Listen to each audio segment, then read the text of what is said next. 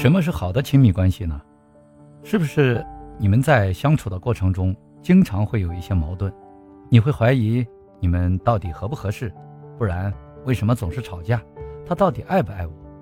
你的情绪很容易被他影响，为什么呢？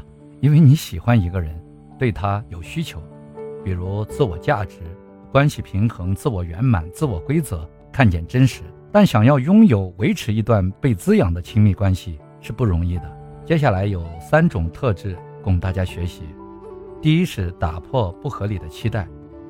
亲密关系一开始是甜蜜、充满幻想的，慢慢的就会带来一些不合理的期待。我们的脑海里幻化了一个完美的对方，如果没有做到，就会失望。这些放在对方身上的期待都是不真实的。真实的关系是指一种彼此之间有互动。有情感链接、有价值交换的关系，所以只有打破不合理的期待，看见真实，才能对关系做出调整。第二就是提出诉求。很多时候，女孩子喜欢让男孩子猜，不会表达自己的需求。有些话你说出口，别人都不一定懂，更何况是你没有说出口的。永远把情绪诉求藏在心里，会把彼此的距离越拉越远。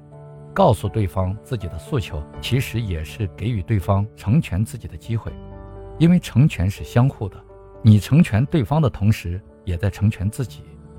第三就是扮演三种身份，一段好的亲密关系需要彼此相互扮演三种角色，分别是玩伴、老师和分享者。玩伴就是双方拥有共同的爱好，或者可以一起去实现一些事情。老师就是。当我们遇到问题无法解决时，对方可以提供不一样的角度或观点给我们，或者自己能给到对方一些价值的建议或意见，那些都是能促进彼此关系的。分享者的真正含义是做一个好的聆听者，能听到另一半内心真正想说的话，接纳对方的不安、沮丧或担心，甚至是对方的脆弱。并给予他所需要的支持和帮助。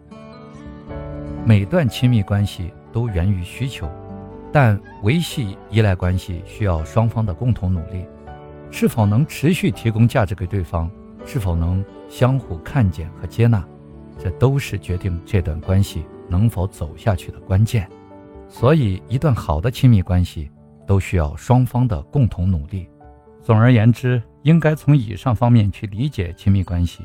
一定不能单一方面确定亲密关系，作为付出的一方会严重影响今后的自我思想意识。只有统一双方的亲密性，才会长期达到亲密关系的长久与和谐。